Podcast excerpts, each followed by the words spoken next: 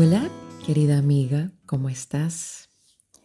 Te saludo con todo mi corazón aquí desde Milán, Italia, desde la campiña de Milán en realidad. Se pueden escuchar los pajaritos que están cantando afuera. A ver si los logras escuchar.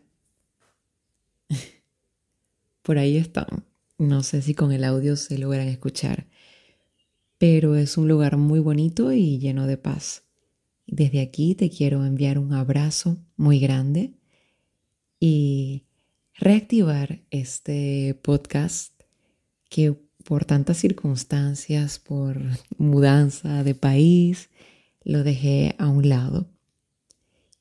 Y bueno, en estos días quería conversar acerca de un término que se ha venido escuchando mucho en estos últimos años en la psicología moderna, digámoslo así, que se llama la resiliencia. Y básicamente significa algo así como la capacidad que tiene una persona, un individuo, de resistir, de hacerle frente a una prueba difícil, incluso a un evento traumático, y asumir con valentía y en ciertos casos, en algunos casos de forma hasta positiva, una situación adversa. Una persona es, digamos, más o menos resiliente en la medida en que logra adaptarse a las circunstancias con flexibilidad, volviéndose más fuerte y saliendo, eh, claro que sí, victorioso en las pruebas.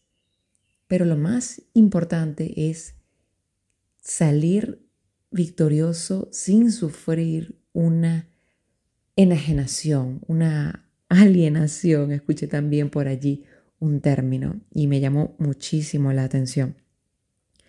Porque es inevitable que las experiencias que vivimos diariamente nos vayan transformando, sean positivas o sean negativas, siempre de alguna manera nos transforman. No podemos ser los mismos una vez que vivimos una experiencia. Ante un estímulo nuevo para nosotros, no podemos seguir siendo los mismos, cambiamos. Pero si nuestra tolerancia a esas situaciones que no pedimos ni quisimos vivir, si esa tolerancia es baja, y no logramos sobreponernos a las pruebas, se puede sufrir de esta sensación de enajenación, digámoslo así.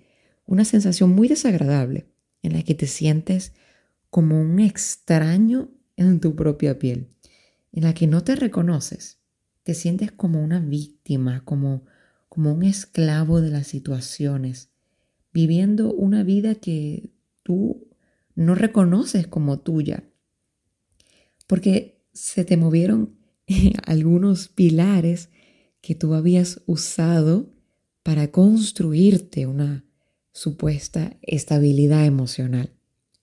Las columnas que, digamos así, damos por sentado, que forman parte de lo que creemos que es nuestra identidad.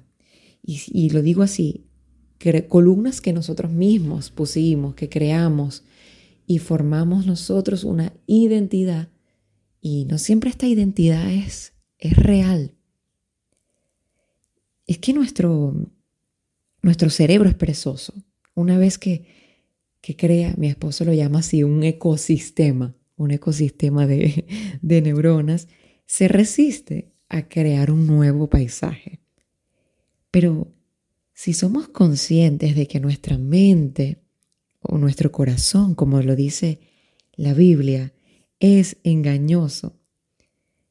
Y que nuestra mente no es lo único que somos. Somos un espíritu que tiene un cerebro y que también tiene un cuerpo.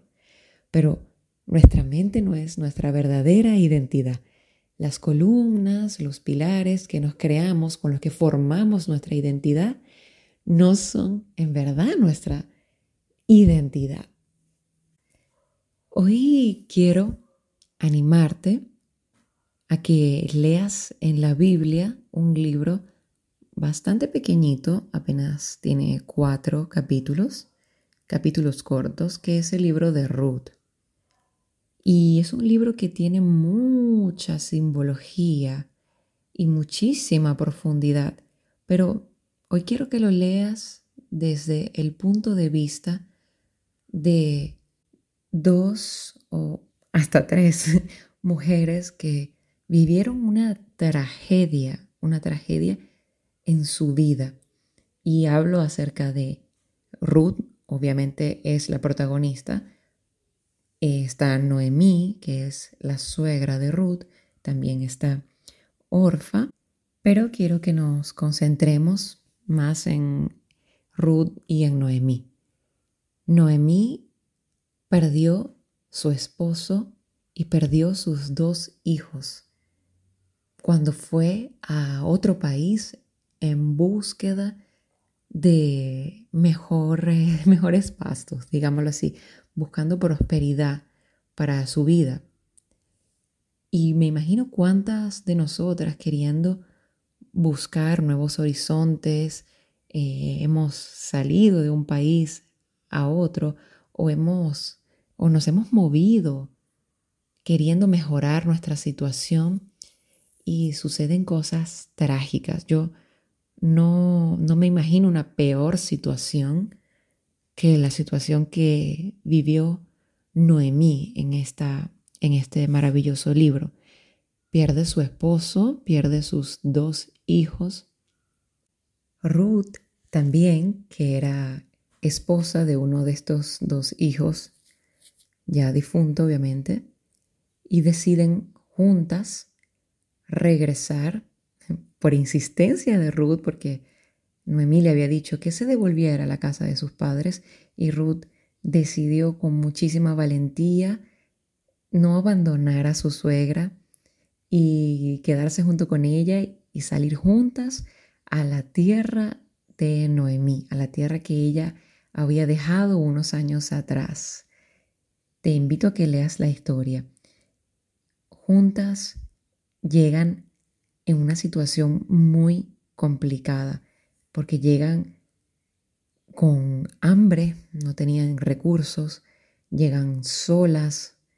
Me imagino la carga emocional de la viudez, de la soledad, y llegan solas, tristes, afligidas a la tierra de Noemí, sin saber lo que les esperaba.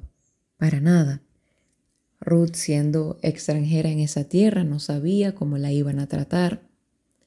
Sin embargo, la actitud de Ruth de salir adelante, de buscar un trabajo, podemos llamarlo de esa manera para adaptarlo a esta época, buscar un trabajo en el que no iba a ser muy bien recibida y allí se crea una nueva vida, se crea para ella una nueva identidad, con mucha humildad, con mucha valentía, con mucha fuerza interior.